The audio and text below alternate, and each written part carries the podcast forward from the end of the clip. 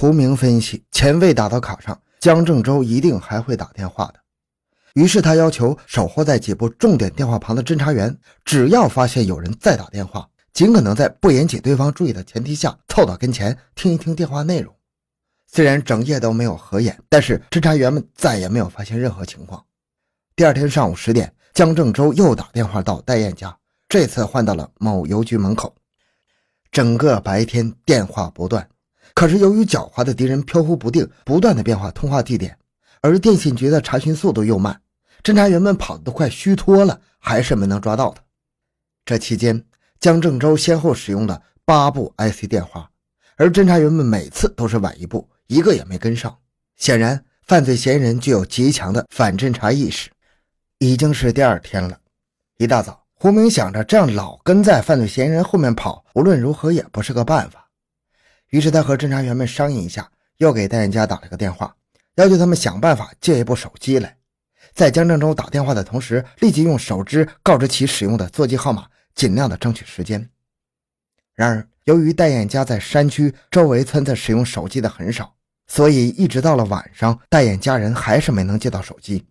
晚上九点，戴燕的家人又打来电话，说江正洲又打了两次电话。一查，江正洲这两次使用的都是公用电话。侦查员们兴奋了，只要犯罪嫌疑人使用公用电话就有戏，因为犯罪嫌疑人只要使用公用电话，就会有目击证人。侦查员们估计，犯罪嫌疑人的磁卡里的钱是用完了，所以用了公用电话。可惜，两部公用电话的机主都记不清打电话人模样。晚上十二点多，戴艳家又打来电话，说江正洲又打了电话要钱。不过这次来电显示的区号是奎屯。胡明立即给副大队长马新立打了电话，请求协助查控奎屯的电话。然而，尽管江正洲先后两次使用奎屯电话，可是马新立等人还是每次都晚一步赶到。中秋节的第二天，一上班。戴燕的母亲就直接打电话到了张新勇的办公室，质问张新勇为什么不让给信用卡里打钱，说江正洲又打来电话，说只要打了钱就马上能见到女儿。救女心切的戴姆说他已经准备好了钱，只要公安局再抓不到罪犯，他就到银行去汇钱了；否则，如果女儿有个三长两短，他就拿公安局试问。张新勇理解戴姆的心情，可是此时此刻，他除了百般劝慰并向对方说明利弊之外，并没有更多的言语去安慰戴姆。沉思了半晌，张新勇又抓起电话，将案情向局长钱一鸣进行了通报。两个人在电话中交换了意见，认为这样老跟在犯罪嫌疑人的后面，被牵着鼻子走，太被动了，永远抓不到人呐。两个人对犯罪嫌疑人的心态进行了分析，认为犯罪嫌疑人选择在中秋节期间一而再、再而三的打电话要钱，无非是有三种心态。一是认为中秋节到了，警察也要休息，此时要钱安全系数相对要大一点；二是他们还不知道戴家已经报了警，还存在着几分侥幸心理；三是他们贪财心切，其中还夹杂着几分盲目的自信。钱一民要求张新勇立即与州公安局进行联系，请求他们协调戴家所在的公安机关全力配合，尽快侦破此案。放下电话。张新勇随即又拨通了伊犁哈萨克自治州公安局刑侦处处长张明清的电话，将案情进展向张明清进行了汇报，同时请求陈明清与巩留县公安局协调，迅速派两名民警日夜守候在戴家，一有情况立即根据犯罪嫌疑人所使用的电话区域，用手机直接与自己或胡明、马新立联系，并让戴家尽可能的拖延时间，争取战机。很快，江正洲又打来电话，胡明马上得知了电话号码。接到胡明电话时，马新立正在刑警队值班。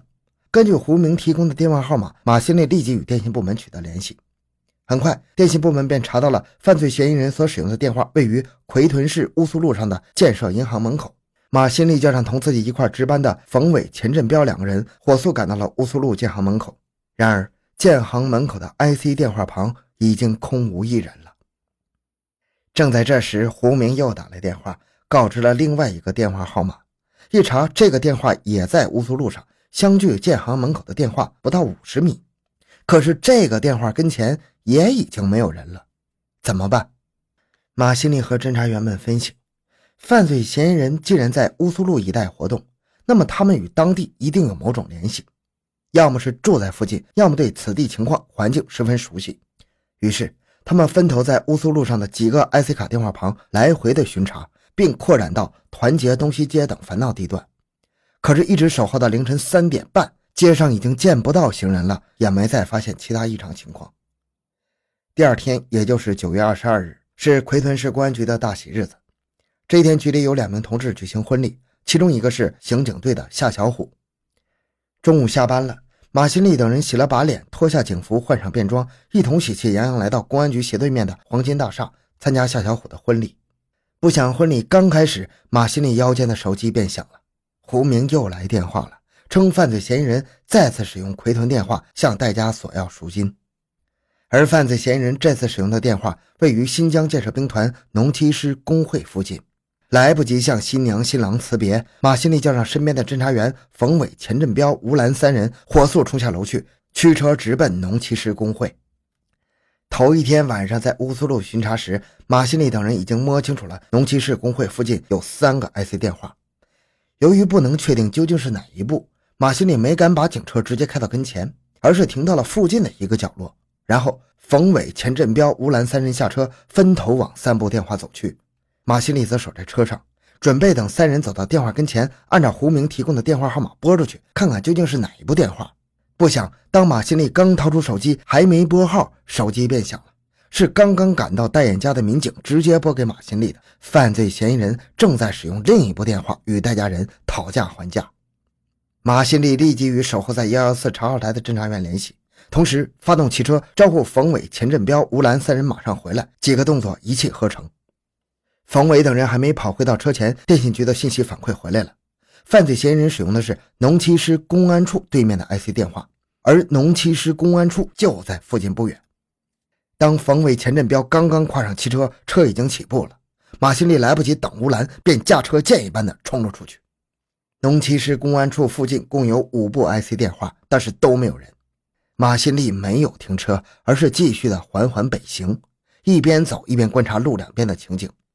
这时，透过林带，马新立看到一个三十岁模样、身材胖胖的男人从林带里出来后，来到人行道上。他骑上自行车向北而去，并且已经骑出十多米远。车到男子上车的地点，马西利仔细观察，发现林带后曙光幼儿园门口似乎正有一部 IC 电话。来不及多想，马西利本能地将车开到那个骑车男子面前停下，冲着冯伟、钱振彪命令道：“快下车，把这个人控制住！”车还未停稳，冯伟、钱振彪便一个箭步冲过去，将骑车男子扑倒在地。骑车男子被这突如其来的变故吓坏了。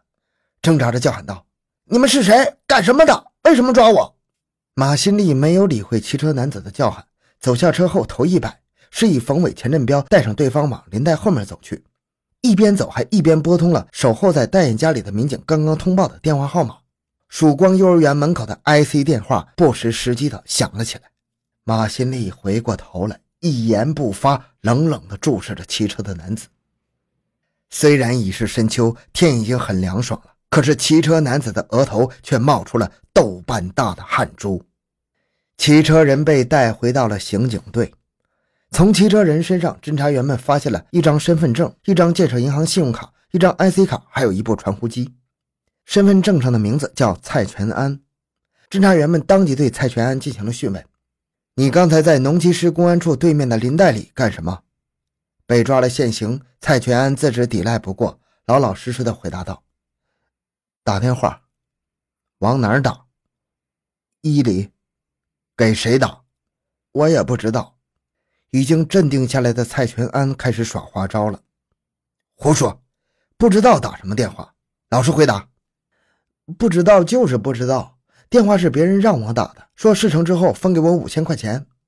谁让你打的？他人在哪儿？嗯，王万山现在石河子。他说他绑了一个小姐，想搞点钱。所以让我帮忙打电话问小姐家里要钱。你是干什么的？原来在石河子街开店赔了，现在什么也没干，在家里带了几个小姐做生意。你认识戴燕吗？不认识，听都没听过。王万山是什么人？你与他什么关系？王万山是我一个老乡，过去做生意时认识的，也没什么关系。没关系，他能让你替他打电话？蔡全安，你可要明白这是什么地方。要想清楚不老实交代的后果。哎，我明白，我明白，我一定老实交代，老实交代。